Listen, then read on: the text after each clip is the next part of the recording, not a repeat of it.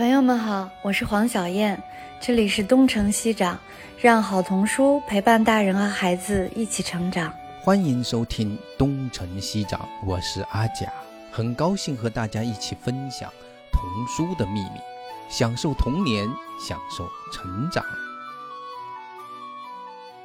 欢迎来到东城西长。今天我们请到的是魔法象童书的营销编辑郑倩文，来介绍一下魔法象在二零二二年的一些重点新书。东城西长，大家都知道，我们是基于童书，但是我们不限于童书。呃，我们会谈很多围绕着童书，会谈很多关于儿童教养、儿童成长的话题。那阿佳老师和我呢，我们也是希望，因为它是基于童书的一个节目，所以我们也希望能够和更多的这个童书品牌合作，然后介绍一些更多的新书给我们的听众朋友们。今天我们邀请到的魔法象童书品牌，应该是大家都是非常熟悉的。那千文，你先跟大家打个招呼吧。大家好，东城戏上的听众们好，黄老师好，阿佳老师好，非常荣幸 又来到这个播客节目哈。上一次是国际安徒生奖快公布的之前，也是受到黄老师的邀请，也是来跟阿佳老师聊过贝亚特丽斯。那今天的话呢，也是打算跟大家安利一下魔法象在今年已经出版的一些重点书，还有即将出版的一些重点书。这书阿佳老师应该上半年出版的，您已经都看到了吧？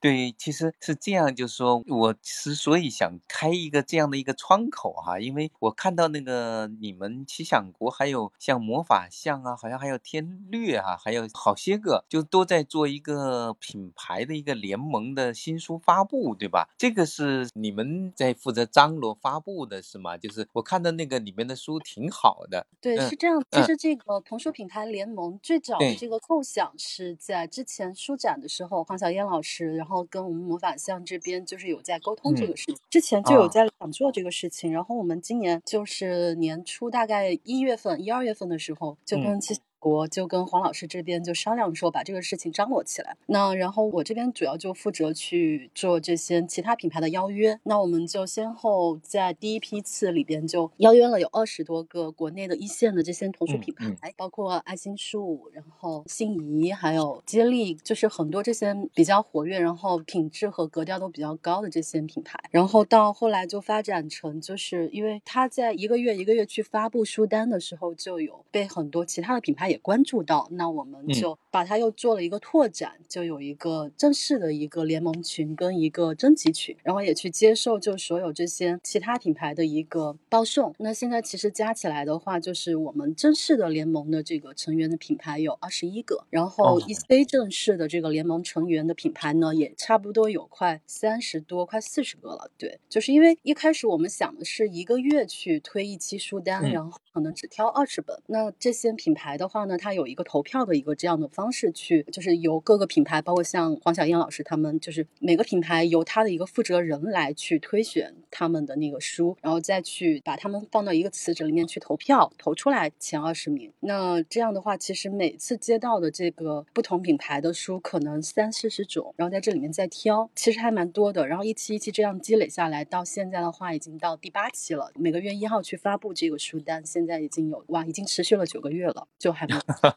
对 对，相当于大家互相自助、互相一起来推荐的一个联盟的品牌，对吧？有一些外接的一些资源，就快一起放到这个联盟里面去，给大家去共享。其实这个最初是我跟志丹我们俩的动议哈，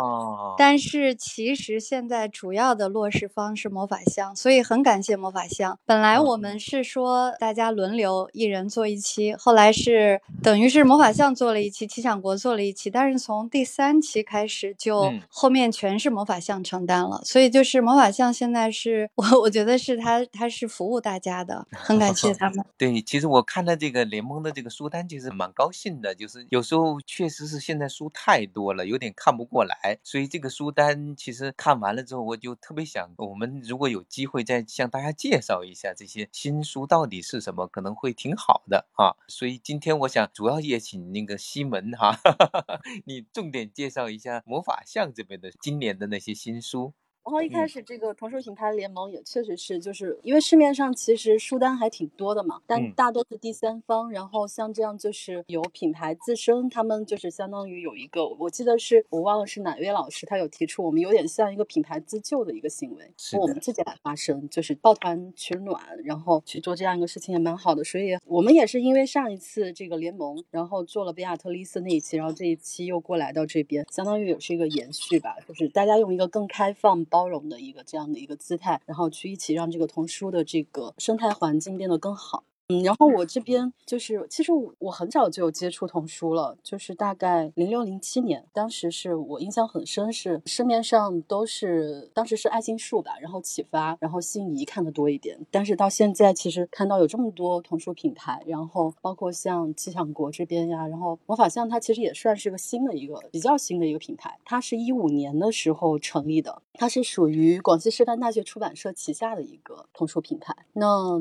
它到现在。虽然也有六七年了，但是我们在跟一些读者去交流的时候，发现它其实还是没有那么的被更多的人知道。那我这边可能就也简单的也介绍一下魔法箱它的一个定位和板块。我们今天的这个标题嘛，叫这个连接书儿童与成人的魔法王国，就是我们的整个品牌的选书调性也都是比较偏人文和艺术。然后我们出品的话，其实到现在已经不少了，有差不多五百多个品种，然后包括。三个种类，一个是叫图画书王国，那其实就是我们平常看到的图画书啊、绘本这些。然后还有一个叫故事森林，故事森林就是有一些桥梁书，然后有儿童文学，然后有一些童话。然后我们还有一个板块叫阅读学园，那阅读学园这一边的话，就是有一些呃理论书呀，还有一些水笔啊，还有一些育儿类的一些书。其实那我记得我们最早去接触阿佳老师，就线下去接触阿佳老师，就是一九年的时候去邀请。您在北京跟那个王志庚老师去做的那场，当然也要读图画书的一个活动。对对对，主要是成年人要读图画书，对吧？好像就是那一场。是的，是的，就是这也是魔法像一直在强调的一个提倡的一个观念吧，也是从柳田邦男的他的那个书里面去提出来的，就是也是属于我们阅读学员的一套书，就是感动大人的图画书，然后图画书的力量，就是那个系列的一个书。虽然我们出的不多那个板块，但是还是相对来说也是魔法像。整个比较偏基石的一个部分，然后绘本这一块是我们相对是出的是比较多的，大概三四百个品种块。然后我们的整个的一个品牌调性呢，就是可能大家如果一提起来，可能知道的比较多的是，我们有一组爸爸系列的这个产品线，就是我们叫爸爸的功课，然后有跟爸爸一起读书，然后还有就是一系列的克里斯创作的一些爸爸的主题的一个书，还有其他的一些跟爸爸主题的书，我们加起来可能有十几本、十几二十本。然后的。话刚刚提到的感动大人的图画书也是我们的一条产品线，所以其实我们的那个产品线里边，它整个的基调都是延续整个广西师大它原来提的那个人文启蒙的概念。我开始就是它有一个所谓的小小的童书理想国的这样的一个去打造的，然后包括我们的一个魔法像的它的一个 logo 的一个设计，我们可以看到它是一个 M 型，其实就是魔法像的那个 magic 的那个大写 M，然后呢，它里面是有一个小象的那个印英。文的 A B C D E 的那个 E 的一个作为它的耳朵和眼睛，然后我们就说它其实合起来是一个 me，就是英文我的意思，然后倒过来是 V，就是我们的意思，就是我们它整个包括像的这个形象也是跟我们师大社它的一个 logo，它有一个是书，但是它也是一个象鼻山，也就是我们代表广西师范大学它在的这个本部，也就是桂林这里，它的一个象鼻山的一个形象是有一个结合的，就是它是这样的一个品牌名的。一个由来和一个品牌基调，然后的话，我们就在可能往下讲，就是今天可能想跟大家重点去介绍的，我们已经去推出的呃一些新书和即将推出的一些新书。那我记得是上半年四月份跟六月份都给那个阿佳老师寄过一些书，包括《动物肖像大叔》，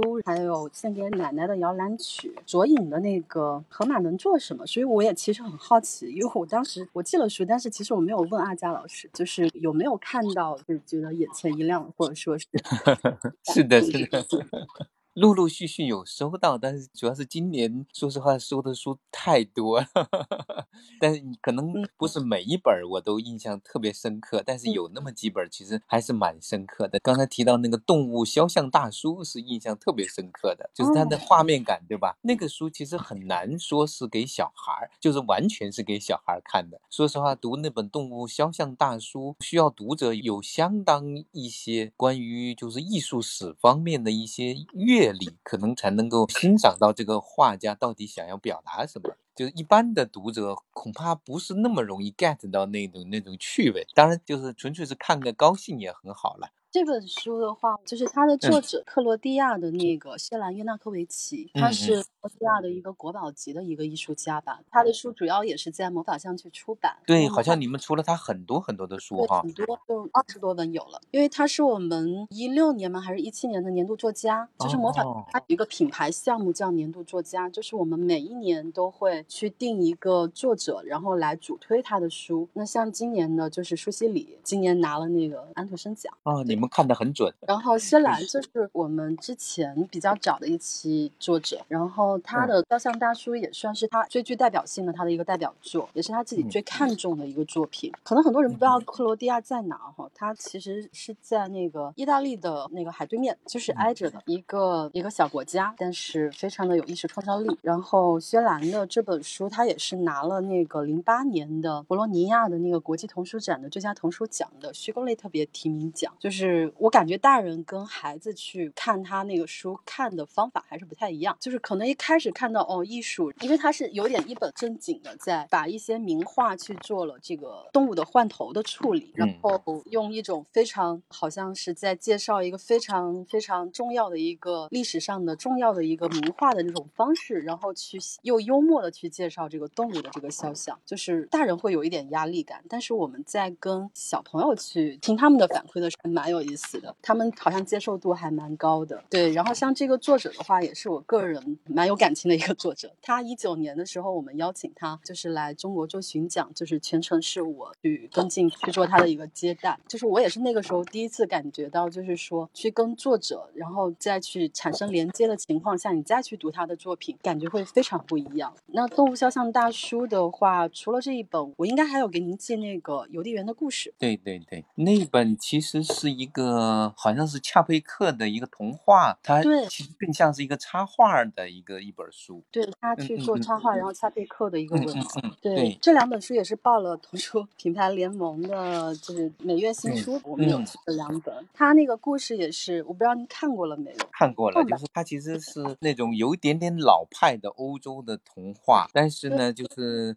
很好玩，确实是很好玩，跟大家讲讲吧啊。夏佩克他其实是捷克的一个大文豪啊，这个故事确实，因为他本身这个作者他是一八九零年出生的，到一九三八年去世，他的整个故事的这个叙述也是比较老派，但是这个童话我觉得没有一点过时。他讲的就是一个邮递员，一个普普通通的一个邮递员，他在有一天晚上在邮局里面睡过头了，他就没有及时下班离开那个邮局，然后他晚上的时候就突然听到好像哎，好像有那个老鼠在走过的那个声音。然后他就去找是不是真的有老鼠，然后发现不是老鼠，是有一群小精灵。然后这些小精灵就正在搬运他的一个信件，他就去把这些小精灵给找了出来之后，就去问他们在干什么。然后这些小精灵就跟他说，他们正在打牌。然后用什么打牌呢？就是用这些信件来打牌。他就不理解用这些信怎么来打牌。我们知道，我们平常可能用一些扑克牌，它有一些花色呀，或者是代表大和小。那他就问他，他们怎么去判断哪个信件？是大一点，哪个小一点？然后这些小精灵就告诉他，就是他们只要一去碰那个信件，他就能够感觉到那封信里面是，比方说他是可能是妈妈写给孩子的，它就是一封非常非常温暖，然后有爱意的一封信件，它就是比一般的那种敷衍了事的那种公式信件是要大的，就是它的分量要更沉。然后如果是有那种非常真诚的，就是情书，那它就是那个王牌，就彼得是我们扑克牌里面的那个大王。然后有。有一天他就收到他在邮局里面就发现有一封信，他是没有写地址的，然后就没有写地址，他就没有办法送出去，他就很不知道怎么办，然后但是他又很担心，因为他感觉他摸到的那一封信非常温暖，他觉得里面一定写满了非常真诚的话，然后呢，他就去找小精灵，然后那小精灵就是说他们是有一个本事，就是说只要一摸那个信，他就能大概知道里面是什么字，然后他用了一些诀窍去让这个小精灵告诉了他那封信，其实也是一个司机写给一个他暗恋的一个人，因为是一封告白信，但是因为没有地址，他收不到，然后他就非常着急，希望去帮这封信找到他那个收件人，然后在这个整个非常非常漫长的一个寻找的一个过程下，他后来终于找到了这一封信的收信人，带他去找这个收信人的那个路上，他其实也是非常偶然的遇到了那个要寄件的那个人，他才找到了那个收件人的地址。整个来说，他反正是一个还挺浪漫的，蛮适合做表白的一个故事，还不太像是单 纯给小朋友的。就是我们说这个还蛮适合用来表白的。它那个逻辑体系非常好玩，就是那个打扑克牌那些精灵是先是一摸，他就可以看到那个他那个信的温度，能够判断出他的那个里面的情感的浓烈程度。然后那个越浓的就最高级的就是 A，那个就是爱充满爱心的。然后还有那个 K 老 K，那个是属于反正也是浓度很高的。但是他们要想知道那个那里面那个信是什么字儿呢，就得把那个信贴在额头上。我觉得他那个图像特别好玩，贴在额头上就可以看。所以他还有一个逻辑，就是不能拆那些信，因为拆了之后就破坏了那个保密嘛，就是那个通信自由的那些东西。所以他们是绝对不能拆信的。但是一贴在那儿还可以看到那个信，而且里面有几个错别字，你也能搞得很 清楚。对对，那个故事写的非常巧。我我记得就是，然后他最后是他是在找了一年零一天，好像是，然后他去在路上遇到了那个司机，就开车的正好是那个司机，然后那个司机愁云惨淡，就那个车都开的就像一个驴车一样的。结果他一问之下啊，原来真的是一个司机。所以他为什么找了一年没找到那个女孩呢？因为那个女孩她的写的是小名，她没有写她的大名。啊，对，他就让那个司机把那个开的那个女孩呢，那个女孩就做着衣服，他看她也是愁云惨淡。你在干什么？我在做寿衣。他觉得，因为他他在等一封信，你等了一年也没有等到。就他这个故事确实是充满了那种传统欧洲人那种很老派的那种味道。然后他还收了人家信，好像还问他要钱，因为你的没有写地址，导致我们那个花了一年的时间买，多收一点钱。然后，但是呢，他就把那送信人也送到了那个收信人的 那个面前，其实就促成了他们之间的这一桩好事儿吧。总体上是一个特别浪漫的一个故事，确实是。所以这个故事其实很像是插画，但是呢，还是很好玩，对吧？对，而且我印象很深，就是他有一幅图，就是当那个司机知道他那封信没有送到，然后但是那个信现在已经在这个邮递员手上，他可以送他去的时候，那个车就是开成了飞机，对对，然后越开越开，越开越快，那个车就飞上天了，就那幅画面也很看。他其实就是把一个看起来有点老套的故事画的，其实蛮蛮有一些现代感的。就是这位画家还蛮厉害的，就是他不是那种传统的插画，他好像加了很多那种有点像是那个肖像那个书里那种幽默感是变了形的。然后那个变了形之后，那又特别的贴切。其实看那个动物肖像大叔的时候，其实最让人惊讶的就是他虽然是模拟了那个原画，然后把原画的那些换成了那个人像，换成了。动物，但是他那个画的那个动物的那种那种神似，跟那个跟那个原画很像。那个比如那个马拉在那个浴缸里不是浴翅的那一幅像吗？他那个画的是一只鸡的那个那个味道太像了。其实他是一个非常有幽默感的一个插画家，就他非常耐看。对，您发现了他最重要的一个特质，就是他之前也就跟我们提过，在他看来，他最看重的就是他的画面里面幽默感，还有一些隐喻。然后您刚刚提到的那个马拉之死嘛，他不是把那个马拉画成了一只浴缸，浴缸里面鸡，那个鸡，而且是拔了毛的那个那种。对，然后我们有一个小读者就很好笑，他就我们都在征集那个读者的那个留言嘛，然后那个小读他就让我问薛兰，他就说那个鸡翅看起来被他画的非常的新鲜、好吃、有力，他说那个鸡翅一定很好吃，让薛兰给他推荐鸡翅的做法。好吧。然后它里边就是很多反讽的一些地方，他是用了一个猫头鹰的一个形象去画这个亨利八世。然后他如果我们是对这个这个人物背景如果稍微有了解的话，我们知道他就是在历史上他结过六次婚，然后其实是一个昏君的一个形象啊。但是他要求他在他的这个猫头鹰这个肖像这里介绍的时候，他说这个亨利八世他要求画家把它画成猫头鹰的形象。那我们知道猫头鹰它在欧洲的这种审美上，它是代表一种智慧，就是它有一些反讽的东西在里面，就蛮好笑的。包括他的这本《动物肖像大书》，我们知道现在其实市面上还是有挺多这种换头的一些名作哈。嗯但是他的这个故事是他在十六年前创作的，因为他本身也是一个艺术教授，他是在课堂上去哦创作。怪不得。对，嗯那是十六年前的事情，相当于是引领了这个换头的这种潮流艺术哈。因为一开始这个书也是不太被人理解，就觉得说这个好像不像个童书。有一次是他带他女儿去看展览的时候，就看到了他画的那个画面里里面的一幅原画，然后他女儿就拉着他赶紧说他，他就说爸爸那是你的画，然后他那一瞬间他嗯就觉得、哦，那其实孩子是可能他不一定说真的懂你画里面有什么意思，但是他们如果曾经看过这个画，他已经建立了对这个画的一个亲切感，或者有一个关系在那里，那他相当于也就是给他开启了一扇艺术之门的一个钥匙。哦所以实际上孩子嗯有可能没有看过名画，但是看了他这本书之后再去逛博物馆，再去逛博物名画，他就就会不一样就是对，对就是到底哪个是原画，哪个是新的，倒是也没那么重要了。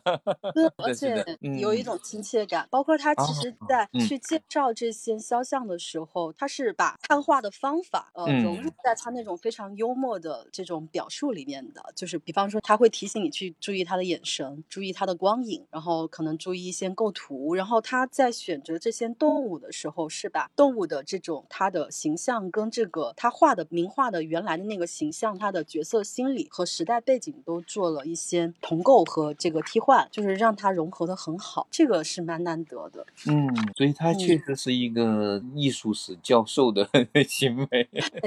是的而。且对，而且选的所有这些名画都是他自己看过嗯原画的，因为他把 自己对这些原画的喜爱就也投射到了他的这个创作里面去。就是说这本书特别耐看，就是在你们那个出的这些所有就是上半年所有的书里面，这是我看的其实最多的一本儿，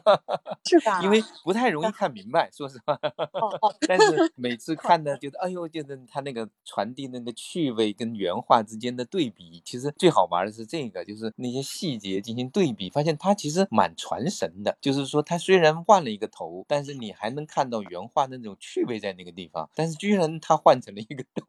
物，就是很搞笑的一个东西，这是一个天才，这个哥们儿。实际上原版是一本老书了，但是是我们今年才出版，是吧？嗯，他这本书我们也嗯是，就是签下来很久了，大概一五一六年就签下了他的一个全球版权代理。这本书也是哦我们非常想早一点做出来的一个书，当时也是一个考虑到一个市场的一个接受度吧，嗯我觉得就嗯是说一步一步来，然后慢慢先推出他其他的作品。他之前比较被大家知道可能是猜猜看系列，就是那种翻页，他会有一些创意设计的，他的书嗯还每本都还挺不一样的。你如果去看他的雕塑作品，又更不一样。嗯嗯，小燕老师看过这个书没有啊？这个动物大叔我看了，就是说我知道他是魔法像的重点作者，就是主推的作者。但是你就光从动物肖像大叔和邮递员的故事就可以看出这个人的画风和创作风格特别的多变，所以他创新我觉得是能理解的。动物肖像大叔的确是很震撼，整个书看到的那个跟看资料还不太一样，书非常大，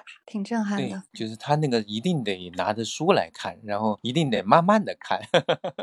嗯对，他也是我们童书品牌联盟我们第一期放的，嗯就是魔法像暴雪的那个书。然后我们后来就送选了那个伊瓦纳的那个《献给奶奶的摇篮曲》。哦，蛮有意思的。对，它是一个完全布艺的刺绣的一嗯个绘本。那伊瓦娜也是我们的一个年度作家。对，很嗯可惜当年想邀请他来中国做巡讲的时候，就是他正好腿受伤了，就没有来成。这本《献给奶奶的摇篮曲》也是一本很大的书，他也是拿了那个应该去年的那个博洛尼亚的那个最佳童书奖的新视野奖。嗯嗯，这本书就是说，它主要是它的那个那种方式，就是它好像是全部都是自己在先做出布艺，先做出来之后，然后再用照相还是什么方式，就是它的制作应该蛮特别的，就是那种就是纺织物的那种质感特别特别强。我想应该是做出来之后再来把它变成书的是吗？哦，对，是它其实是这样子，它是用他奶奶的一个旧的手提箱里面存下来的遗物，然后再用他多年收集的一些旧的一些布，然后一些蕾丝、一些手帕，还有不同的一些小的物件，给它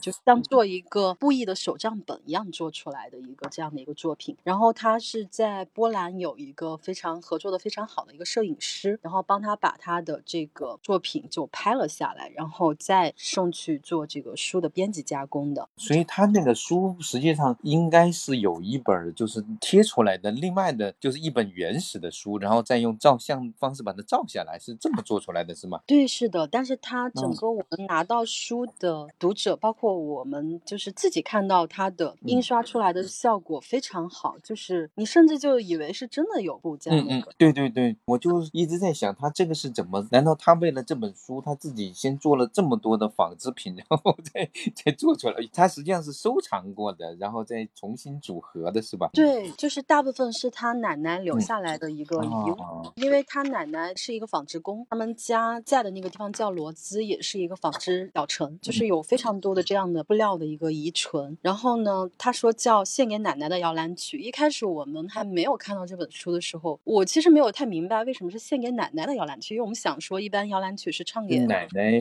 反过来献给孩子的是吧？对。然后后来我发现，哇，他的这个视角就很有意思，他是相当于他去怀念他的奶奶，然后去给他的奶奶把他的奶奶当成一个宝宝，然后去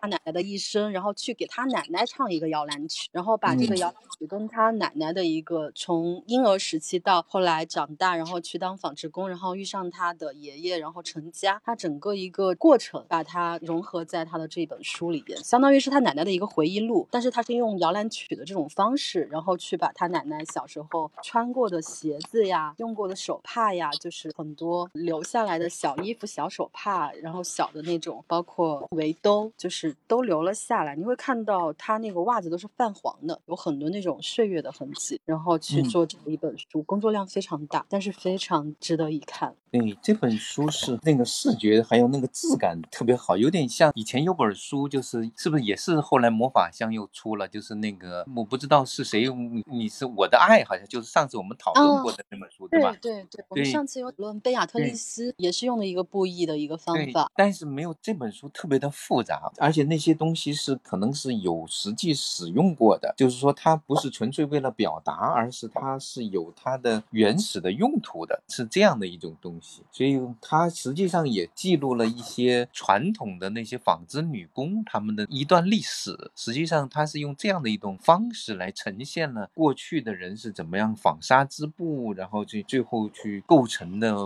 就是那种纺织品。我觉得有点像这样的一本书，所以这也是一本可以说容量很大的一本书。对，它很特别，然后它其实连带性的去反映了波兰的一个工业史，因为他之前就很擅长用那种像游戏的那种。方式去做他的创作嘛？那我们其实出了他十二本书，他最出名就是有麻烦了，然后上学的路，会思考的铅笔，一半一半，亲爱的女儿，普通的书等等，还有去年拿到那个深圳十大童书的那个十个脚趾去旅行。哦，那本书也是他的。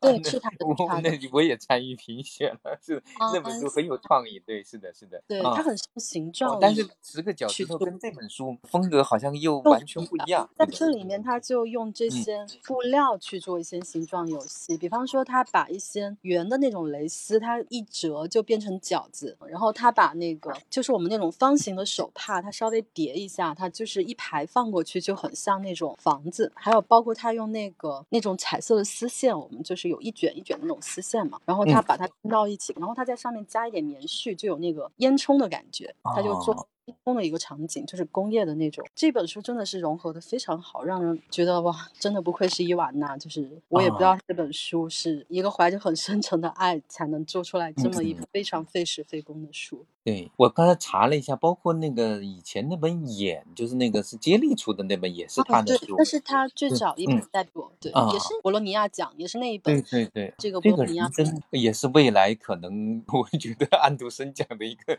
很好的一个候选人。啊，是的，我们已经期待他入围，因为他已经入围三次短名单了。他确实是很强，很强大。对。同时，他还有一空吧，我不知道您看到没？哦，对，那本书我我看到了，很有禅意的一本书，对吧？对，他就很擅长讲一些有哲学。概念的东西，然后又用很简单的这种方式和它的形状游戏去把它们去做出来，在这里边就是这个空啊，它就有一种东方禅意在里边，可能也跟他一直在思考这方面的东西有关。还有就是他的书其实主要是先在韩国出版，好像他的书在韩国先出，比那个在波兰还要受欢迎。对，是这样的，因为他其实最早的时候，他是零三年的时候去参加书展，然后遇到他伯乐是韩。国的那个李志源就是他的编辑，离现在可能就是十九年，但那个时候还没有出过书。他是那个时候遇到了这个韩国的这个编辑，然后他们就开始了他们长达二十年的一个合作。而且他的书都是大部分先在韩国的出版社出版之后，然后再被引进到其他国家，甚至有些书他可能出了韩版，还没有出那个没有出英文版。我前些时候见过一本他的新书是韩版的书。那个书是要折叠的，就是说他是要给你画了一条虚线，然后他讲这个故事，你折起来，它又变成另外的一个。那个书的名字我忘了，反正是韩语的，我也看不太明白那个文字，但是它折起来那个效果非常的明显，还挺深刻的。谈到了很多，包括甚至包括女权，包括什么，就是它是有很多很深刻的表达，是一个艺术感特别强又很有创意的一个人。他非常去关注女性的话题，在童书也好，在他关注的领域里面，女性一直是一个有缺失的一个存在吧。然后一到就是我们刚刚提到这个《献给奶奶的摇篮曲》，还有他有一本我们之前已经出的《亲爱的女儿》，都是布艺刺绣的一个作品。他还有一本没有被引进的，叫《女孩王国》。我就觉得他这三本书差不多是一个老中青三代女性的一个女性主义吧，就是女性的一个刺绣绘本。他的那个《亲爱的女儿》讲的是残障的一个女孩和她母亲之间的。一个状态，然后献给奶奶的摇篮曲呢，我们知道是她 跟她的就是上一辈，然后她有个女孩王国，讲的就是少女，嗯，她来出潮的时候的一个心理状态，应该也是我见到的第一本关于月经的一个绘本。伊瓦娜确实是一个非常值得去关注的一个，对她有创意，但她并不仅仅停在创意上，她的创意往往会让你去思考一些很现实的一些社会的问题，嗯，她也非常关心。她在波兰的一些女性权益，就像她奶奶是作为广大的一个纺织女工中的一员嘛，她自己也说过，她的书不是单纯为孩子去创作的，就是也为这些心里面还有小孩的大人去创作。然后包括她也是更看重她书的那个艺术价值，而不是商业价值。他其实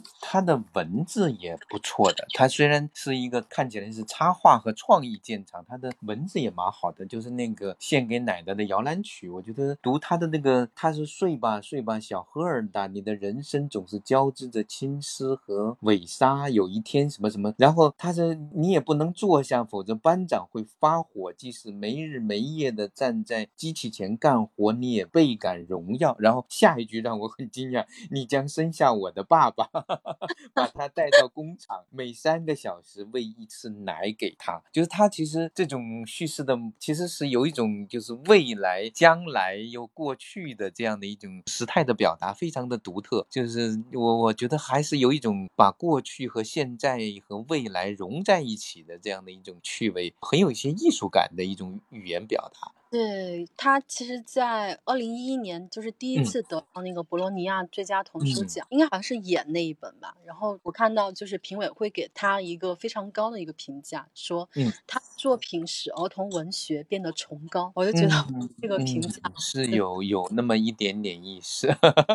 他那个空其实挺好的，不过空是文字是是韩国人写的，对吧？对他们融合的很好，就是相当于这个故事主要是发生在他。跟这个文字作者在一张桌子上谈话的时候，那个桌子上他有那个纹路嘛，就跟我们其实可能很多人也有过这样的经历，就是对对是的，看到的东西，然后你把它就看着看着，它就像一个形状，然后它就呈现成一幅你眼前的一个画面。他在这里面提出了挺多这种，比方说他说心空了才能迎接新朋友，然后才能接纳别人的心，欲望无穷无尽，哪里才是尽头？他就是一直在讨论这个空到底什么是无。什么是有，然后什么是舍和得，就是很有一些东方禅意的东西在里边。对我觉得它是个将东西方文化融合的那种哲学的那种思辨的东西融合的很好的一个作品。就是它那个纹理用的很巧，就是那个桌子的木纹，它很常用于两个眼睛，就是一对眼睛，是吧？就是它，然后呢，它又可以变成一个沙漠，就是在那个沙漠上骑着那个人，又可以变成一个袋子，就是购物袋。它这种变化非常非。常复杂，挺有趣的，就是又变着变着又变回去了。然后他的那个文字呢，其实我想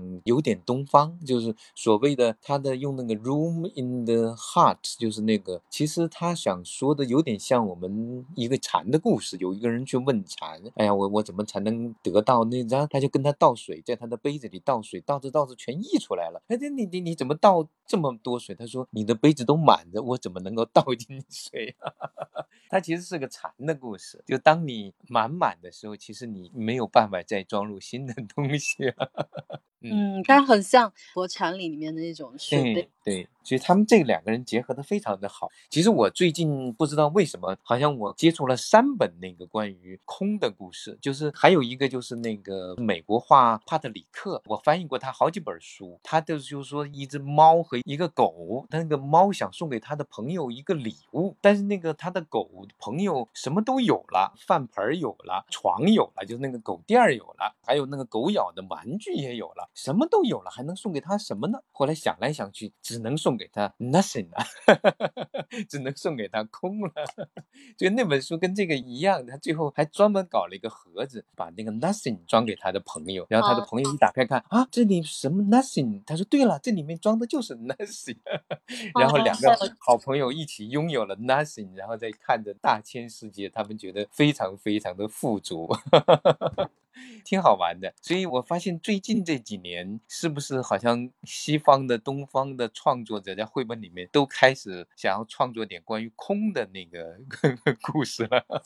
嗯。哦，你说到这个空，对我也正好想介绍一下，我们就是马上其实已经下映了啊，是什么书啊？中雄唯一的一本绘本，就是他做文字作者，就是我们知道那个日本的建筑大师安藤忠雄，他有呃调皮的建筑师，嗯，非常。有意思。他讲的其实就是他设计然后捐给他的家乡的那个中之岛的森林童书之声的一个这样一个图书馆，然后他在里面就设计了一个空无一物的一个。空间给这个馆里边，然后我们的那本书呢，它其实讲的就是两个小朋友他去参观他设计的这个童书的一个这样的一个建筑，然后呢，在那个空无一物的一个空间里面遇到了一个人，这个人其实也就是安藤忠雄他本人，他们就问他这个房间是干什么用的，因为它有一个高高的一个天顶，然后它是一个圆的，然后呢旁边又什么都没有，那些小朋友就问他是这里面什么都没有没有，那他到底是做什么？怎么用的呢？是不是还没有修好？然后这个代表安藤忠雄的这个人就告诉他们，这里什么都没有，但是在这里做什么都可以。一个不知道用途的一个奇怪的空间，反而会发生一些新鲜的、有趣的事情。它这里的空反而就是一种无用之用。我觉得这个也是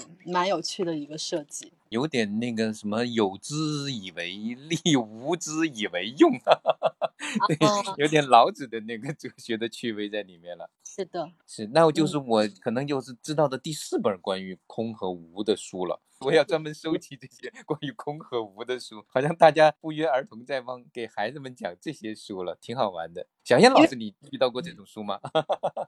有，我们其实也有，其实山中也有这种感觉。我觉得其实它有很多西方的，就我们大家都知道，乔布斯对日本和东方的文化就很有兴趣嘛。像我们的那个山中的那个创作者马索尔，他也是对日本文化特别有兴趣。所以其实它里面也都很多的那个西方的那个图画书创作里面也很有禅意。谢谢黄老师，山中那个画非常美。我觉得它也是一个无字绘本一样的一个像风景片一样的东西啊，像个微电影。那我们其实一直好像出的都是一些比较好看的书，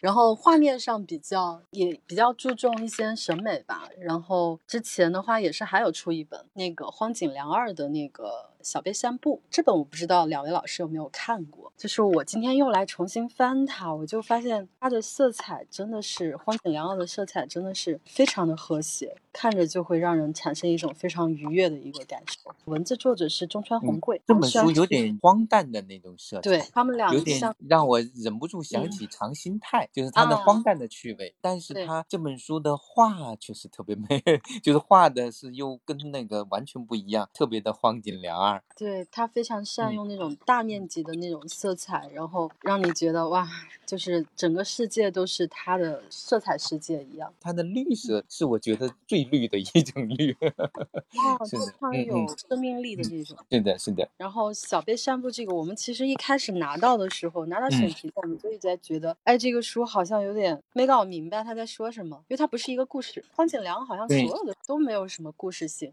他都是在讲一个状态，或者是在讲一个。小片段，但你又看起来又很有意思。对他这本书，其实让我想到了两本，就是两个人，一个是长兴泰的荒诞，但是另外呢，我就忍不住想起那个松居直很喜欢的一本书，就是在在森林里，就是那个一个小小男孩，他到森林里面，然后就是在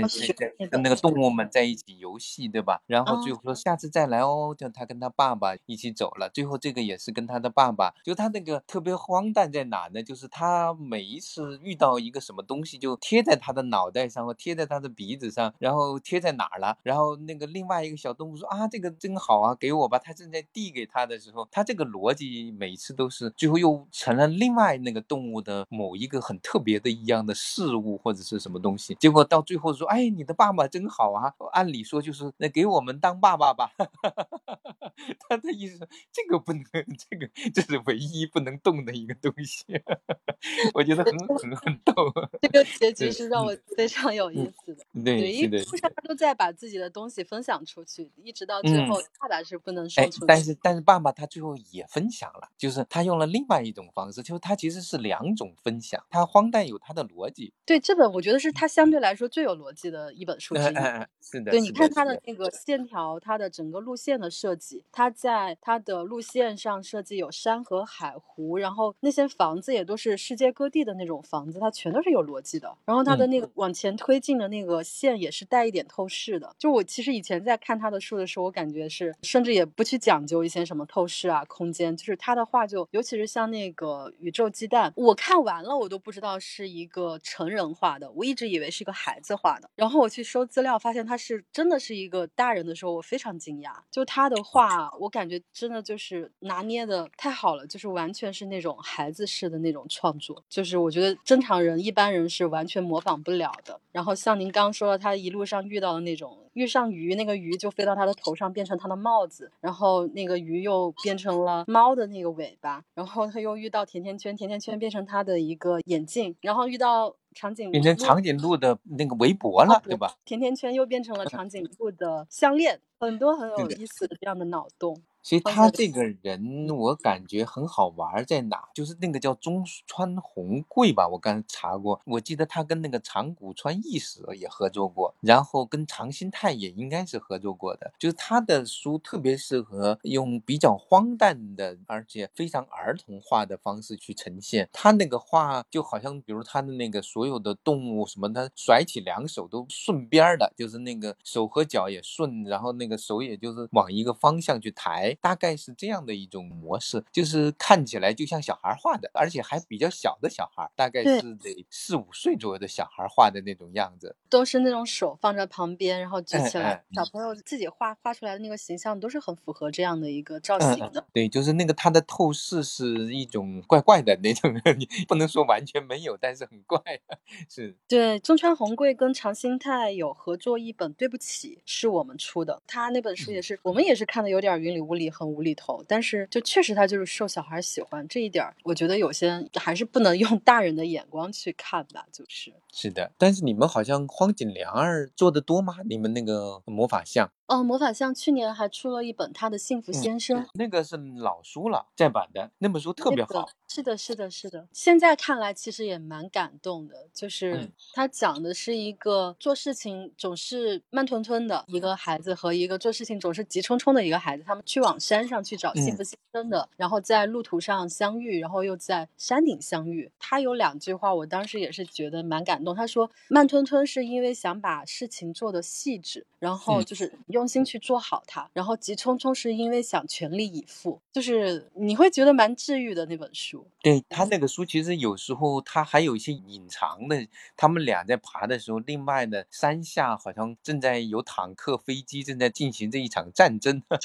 是吧？是的，它是有隐喻，有些隐喻在里面，然后就是去寻找，寻找到幸福，两个都在去试图去寻找幸福，到底幸福是什么？他其实留给了，最终是留给了。读者自己去判断这件事情，这是一本，也是一本逻辑比较强的一本书。对他是在他们上山的山下有那个坦克嘛，就是他们去寻找幸福，是因为他们生活的世界并不美好。然后我们在我有看到荒井良二，他其实有提到他为什么会创作这个细节，就是二零一一年的时候，那个美国发生的那个恐怖袭击事件啊啊啊，对那个新闻一直印象很深哈。然后他就说他有种说不清道不明的感觉，让他去创作了这本图画书。他就是很想把他当时看了新闻的那个。个感觉去用图画书表现出来，然后他就觉得说，他想把孩子作为这个主人公，然后呢，虽然孩子生活的环境各有不同，但是他们有什么共同点，就是有一个愿望，他们可能都有愿望，就是我想要玩具啊，我想要书啊，我想要变强大，我想要什么什么，就孩子有各种各样的愿望，他觉得这个就是孩子的一个共通点，然后他就设定了愿望作为这个故事的一个基调，所以他也把那个坦克隐藏在了这本书里面去做一个细节，就是他们的愿望是去找到幸福嘛，虽然最后他也。也没有把真正的那个幸福先生给找出来，就是有埋一个这样的一个。细节在里边，就这种书其实最终是留给了读者去选择。我觉得好的书，它是对读者还是有有一些信任在里面的。就是你可以把某些答案留给读书的人自己去寻找。那有些书它太急于的 告诉你答案，反而没什么意思了。对这本书也是让我好像能够不断回想的一本书。我以前在中央人民广播电台跟那个谁一起做节目的时候，我专门讲过这本书，因为这种书也是。属于那种既可以给小朋友看，但是也是可以说是给大人的一本书。对，大人也要读图画书。对，是的，是的，那个幸福先生是非常典型的。小贝散步呢，就不太好说，大人能不能读得进去？因为他这本书太荒诞了，就是就是他太孩子气了，很多大人可能会不一定能够接受他的逻辑。但是我想，他其实某种程度上也在讲着一种父亲。其实这么小辈的，我觉得他。最终是落在还是在父亲和孩子的那种关系，还有他是怎么样去分享。我觉得他的主题是一种很奇怪的一种，就是说分享并不仅仅只有一种模型，它还有另一种分享有很多种方式。就是那种当我有个什么东西啊，你觉得看得好啊，我分享给你，这是一种分享，就是我就给你了，这是一种分享。但是另外一种分享就是你有特别特别好的的家庭的感情，你跟你的父母，你跟你的另一半，但是你你把这样的一种感觉，然后和其他的人在一起的时候，其实这个时候也是一种分享。你虽然没有把你的家人、你的爸爸分享给别人，但是实际上你其实是把那种快乐、某种某种情感情绪分享了别人，还有这种可能性。所以我觉得他这本书让我看到的是一种很有，就是对分享的一种延伸吧，可能是这样。因为这本书到底最后讲什么，我也不太清楚他想讲什么，但我看到的是这些，嗯。对，我们也把它当成是送给爸爸的一个礼物。然后他一路上去做不停的这样的一个分享，这个行为，可能家长会希望说，我们要硬要找一些功能点，反正他也有。这本书我看你们是季莹老师翻译的，对吧？对他非常资深的一位日本译者。其实我知道他对这本书有什么评价呢？季莹老师真的是个大学者来的，他也是中国最早的图画书的一个推广人了。他的那个最早他翻译整理了那个松居直的。我的图画书论，后来他跑到日本去读博士去了，一直读到不知道现在毕业了没有？你说年纪也蛮大，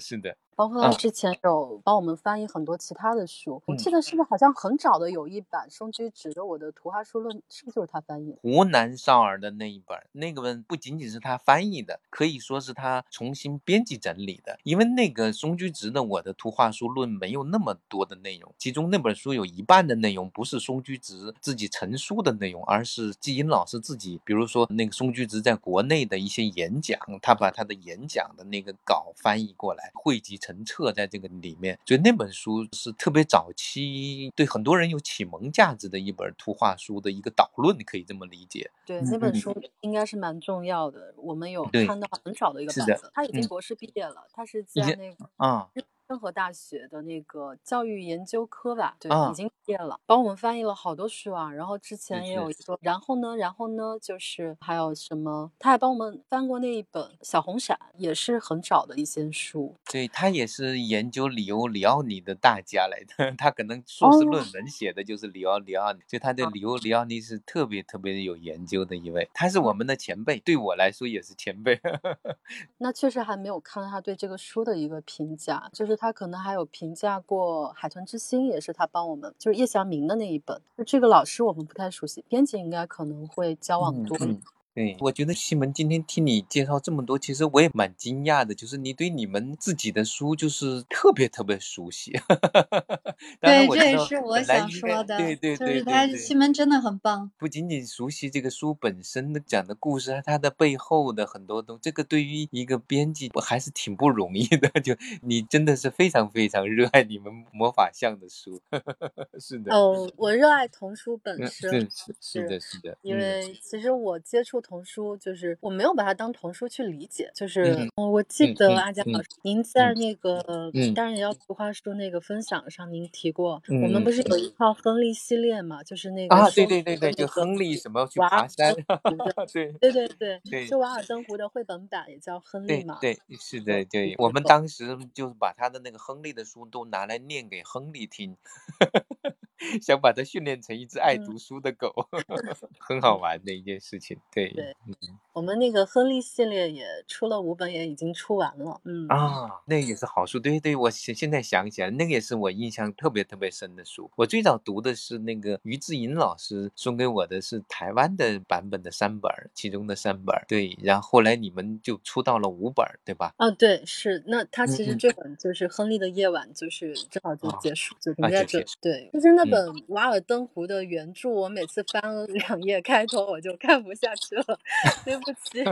但是，但是这个绘本版真的非常非常友好，就是看它你就完全能理解到他想表达的那种向往自然的那种生活方式。对，像刚刚其实又回到我们最初提的这个，就是咱们做这个节目也好，就是我来这边有个童书品牌联盟这个契机嘛，因为本身我们自己也其实是因为我自己接触童书的时候，我没有品牌。的意识，嗯嗯，其实就是好的书，然后就你喜欢的话，你就去做分享。然后，因为我之前也有过在书店的这个从业经历，就是我会很享受把那个好的书，然后分享给读者的那个过程。然后，包括后来又在会收到一些读者反馈，再到说我们现在我自己也去做一些原创的策划。那这个过程，你又再去跟这个作者再去交流，这个我觉得能做出版，真的还是蛮幸福的一件事情。对，然后。我们就也希望说，就是整个童书品牌联盟，就所有这些其他的所有品牌的好处，也都是被更多人看到吧。是挺好的，就是所以，我也是从你们那个书单里面，其实我也做书单，我也看书单。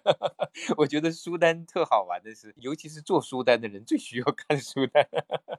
他会从别的那些书单和那种去获得一些不一样的一些启发的东西，特别好。哎，小燕老师，你看看还有什么新的要聊的话？题。那今天就差不多了吧？对对，谢那这谢新闻，聊了这么长时间啊，对对，特别特别有收获。嗯，好嘞，那今天要不然就到这儿吧。嗯，对对，谢谢谢谢啊，晚安。谢谢，嗯，晚安，嗯，拜拜。好，再见。